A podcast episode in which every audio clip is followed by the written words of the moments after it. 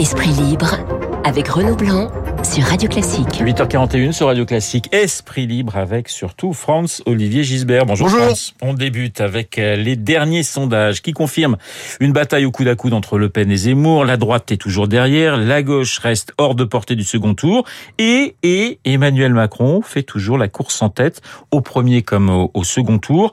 Emmanuel Macron est, est le retour en quelque sorte, France, de l'alignement des planètes Exactement. Moi, c'est, c'est, c'est Je ce lis dans que vos pensées. j'allais dire et vous me l'enlevez de la bouche. Je lis dans les bon, les prévisions sont Gisbert, dangereuses, hein, surtout Oui. en ce qui concerne l'avenir. Hein. C'était On est à six mois quand même. un Hein. fameux de Pierre Dac.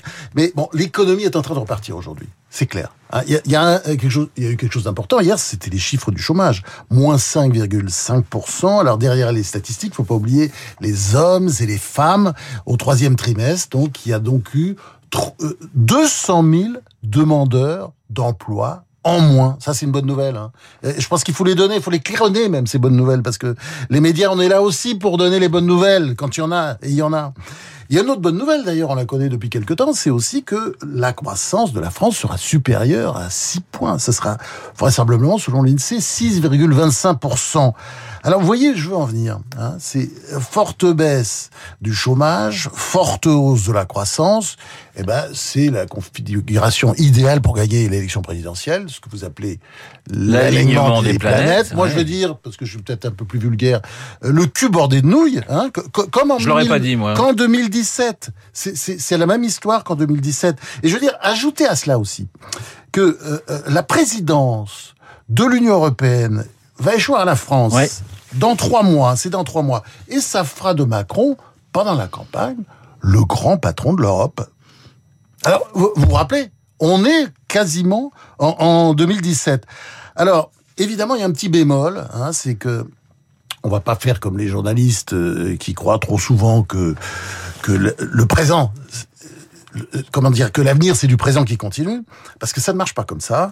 L'avenir peut nous réserver des surprises, parfois des, sales surprises, mais c'est vrai que si l'économie continue à se porter de mieux en mieux, ça va force fatalement provoquer un climat d'euphorie, et cette euphorie sera favorable à Macron. Euh, euh, vous savez. Euh, j'ai un ami qui avait une confidence de Carter euh, en 1980, le Jimmy Carter, l'ancien président ouais. des États-Unis. Il avait dit quelque chose. Si je suis en tête dans les sondages dix jours avant l'élection, je vais perdre cette élection. Eh ben, c'est ce qui est arrivé. Il était en tête euh, quelques temps avant. Et il y a eu un raz-de-marée pour Ronald Reagan. Mais la chance de euh, Macron, même s'il y a des, beaucoup d'anti-macroniens en France, c'est qu'il n'y a personne en face. Voilà, presque. Ah, c'est ça, c'est la question de, de qui en, en, en face, évidemment. Mais c'est vrai, vous le rappeliez, être favori d'une élection à six mois, c'est jamais bon.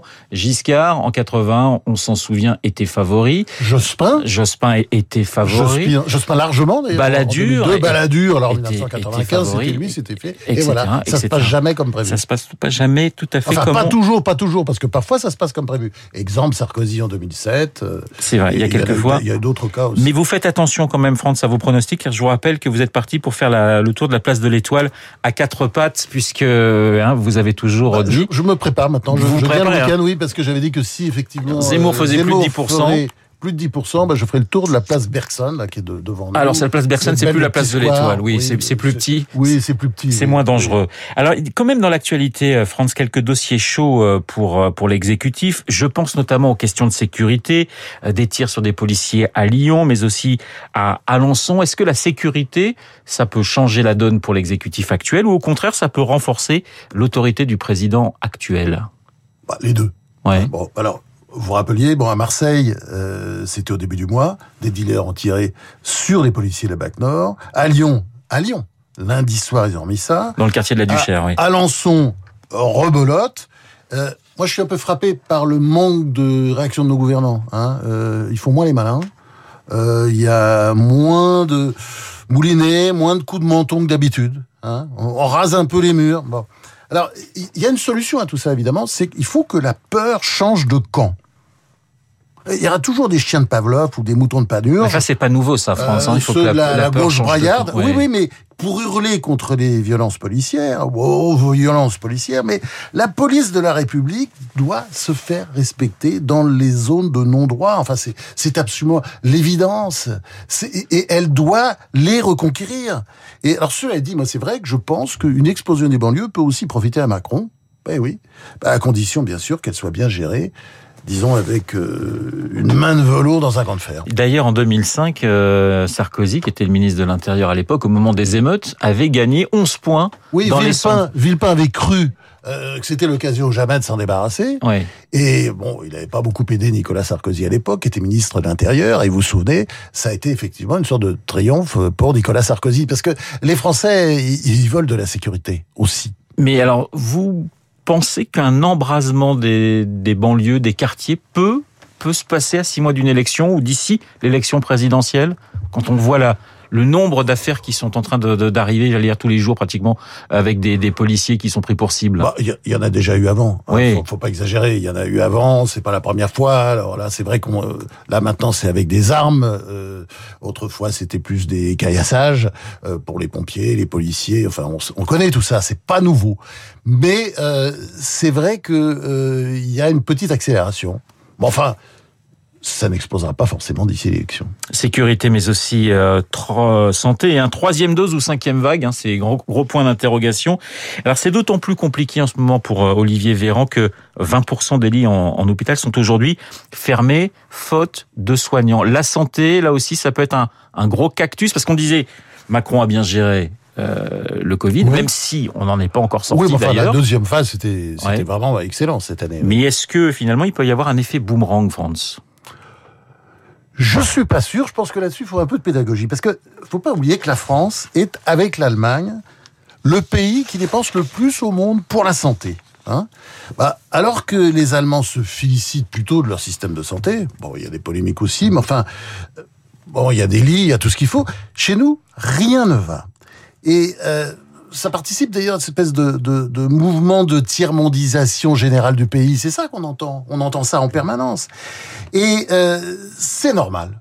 C'est normal. C'est Je pense normal. que Là, là, là, oui, il faut qu'il y ait de la pédagogie parce que quand on a un taux de dépenses publiques par rapport à la richesse nationale qui s'élève à plus de 55%, record mondial, hein, record mondial dont on se passerait, eh ben c'est normal que ça se passe comme ça. Il y a quelque chose qui cloche. D'ailleurs, vous savez, il y a un livre qui va sortir la semaine prochaine de Gilles Cavrolle, un haut fonctionnaire, s'appelle Dans le silence de l'État. C'est sous-titré Comment l'impuissance de l'État livre la société à elle-même. Et vous regardez la quatrième de couverture, hein, je l'ai reçu hier et ça sort la semaine prochaine. Quatrième de couverture, une puissance publique sans cap ni organisation, toujours plus coûteuse et pourtant à court de moyens. Voilà. Ouais. Il n'y a pas de moyens et on met beaucoup d'argent. Donc la solution, c'est simple, c'est qu'il faut euh, non pas dépenser plus, dépenser mieux. Ouais. Mais ça, c'est pas nouveau, euh, Franz. J'ai l'impression d'entendre ce que vous me dites, le bon sens. Ça fait 20 ans ou 25 ans que j'entends finalement de dire il faut mieux dépenser, c'est ça rien de dépenser plus. C'est pas, c'est pas une nouveauté. On va Bah, dans le mur si on change rien? Bah, C'est-à-dire que non, mais la solution qui consisterait à dépenser plus, c'est quoi? C'est-à-dire on va se retrouver avec 60, 70% de dépenses publiques. Là, là, on est carrément, on a dépassé la barre du communisme, du communisme mou. Ça deviendra quoi? Enfin, on voit très bien. Le syndrome, quand je parlais de tiers-mondisation, c'est aussi un syndrome presque de démocratie populaire. Rien ne fonctionne. Il y a beaucoup d'argent, mais il y a beaucoup de, il y a beaucoup d'administration, beaucoup de bureaucratie. Enfin, on comprend rien. Et à l'arrivée, à l'arrivée, ça ne marche pas. La santé qui nous amène à votre coup de gueule ce matin, Franz. Vous prenez la défense de Charles Prats. Vous nous rappelez qui est Charles Prats, d'abord? Bah, c'est un juge. C'est un juge euh, de la détention et des libertés à Paris. Alors, c'est intéressant parce que de livre en livre, euh, Charles Prats dénonce les 100 milliards. hein. C'est lui qui le dit. Moi, je suis pas sûr du tout de ce chiffre. hein. Euh, D'ailleurs, euh, il faut le prendre avec des pincettes. Mais enfin, bon, il dénonce les 100 milliards de fraude fiscale et sociale en France. Euh, la fraude fiscale, on connaît. Euh, la fraude sociale, beaucoup moins. hein. Pour vous donner un exemple, quand même, euh, il y a beaucoup plus de cartes de sécurité sociale en France que de Français. Vous Ah. saviez ça hein? Il y a, il y a deux entendu parler, à 6 effectivement. millions de plus de Combien cartes de sécurité sociale que de Français. 2 à 6 millions. 2 à 6 millions. Hein, oui, c'est intéressant. Hein bon, bon, ça, ça sent la fraude. Et, et bon, Mais j'en ai peut-être déjà trop dit, parce que c'est vrai que la politique des autorités en la matière, depuis déjà longtemps, c'est circuler, il n'y a rien à voir.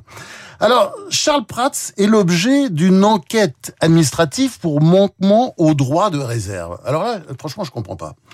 Je croyais que les magistrats s'asseyaient sur le droit de réserve à l'image du premier d'entre eux, François Molins, dont on parlait la semaine dernière, procureur près la Cour de cassation. Votre ami. Qui a demandé, bah non, c'est pas mon ami, il a demandé la tête de Dupont-Moretti dès sa nomination au ministère de la Justice. Il a demandé dans une sorte d'article solennel et ridicule dans le journal Le Monde. Alors, voilà, il n'y a, a, pas seulement que Molins, il y a, y a tous ces, ces magistrats qui, qui au mépris du secret de l'instruction, fournissent des procès-verbaux aux journaux bien pensants, toujours un peu triés sur le volet, ces journaux. Bon, Charles Prats, lui, fait pas ça. Hein, puisque il, parle pas de son domaine, qui est le domaine d'un juge de la détention et des libertés. Il balance sur euh, donc, il balance pas sur les affaires qui suivent, il balance sur euh, des enquêtes. C'est-à-dire, il fait des enquêtes. Alors, pourquoi on cherche des poux? Ben, bon sang, mais c'est bien sûr euh, j'avais pas compris. Il est de droite. Il a même dénoncé publiquement, je cite, les nervis d'extrême gauche, Antifa et Black Bloc. Ça, ça lui reproché. Euh, D'ailleurs, ce sont, c'est vrai, comme chacun sait, des gens charmants. Et son dernier livre, Le cartel des fraudes 2, bon, ça, ça marchait bien, ce bouquin. Bon, euh, il a même été cité, vous vous rendez compte, quelle horreur, il a été cité par Zemmour. Non, mais c'est affreux. Alors, avec cette affaire Prats, je crois que nous avons la preuve que nous avons en France une justice militante. Et je pense qu'il faut revoir euh, complètement le, la célèbre formule de Blaise Pascal que j'adore. Vérité en deçà des, Pyrénées, erreur au-delà. Alors moi, je on va la refaire maintenant, c'est vérité en deçà de la gauche, erreur au-delà. Parce que notre justice, je crois que l'affaire Prats le montre, marche sur une seule jambe. Hein et c'est compliqué eh ouais. d'avancer avec la, une seule ouais, jambe. La jambe, ouais. la jambe gauche, et elle est une jambiste. Alors, France, euh, deuxième coup de gueule d'une certaine manière. Euh, vous avez décortiqué les, les programmes politiques, les propositions des candidats, et certaines vous semblent totalement loufoques, et je suis gentil en disant loufoques. Oui, je pense qu'il faudrait euh, créer une nouvelle rubrique, euh, la, la, machine à, à bêtises. Hein. Je pense que cette machine, elle tourne à plein ces temps-ci. Bon, c'est normal, parce qu'on est en campagne présidentielle. Alors, il y a un député de la République En Marche, François Jolivet, qui propose d'abaisser le droit de vote à 16 ans. Bon, c'est bien qu'il se réveille parce que d'autres l'avaient fait avant lui. Yannick Jadot, Jean-Luc Mélenchon ou Anne Hidalgo. Ah oui, récemment. Mais c'est une usine. C'est effectivement, moi, je trouve une mesure urgente avec tous les problèmes qui se posent aujourd'hui. Et moi, je vais tout de suite prendre de l'avance euh, sur tous ces démagos. Euh, parce qu'il faut savoir brûler les étapes.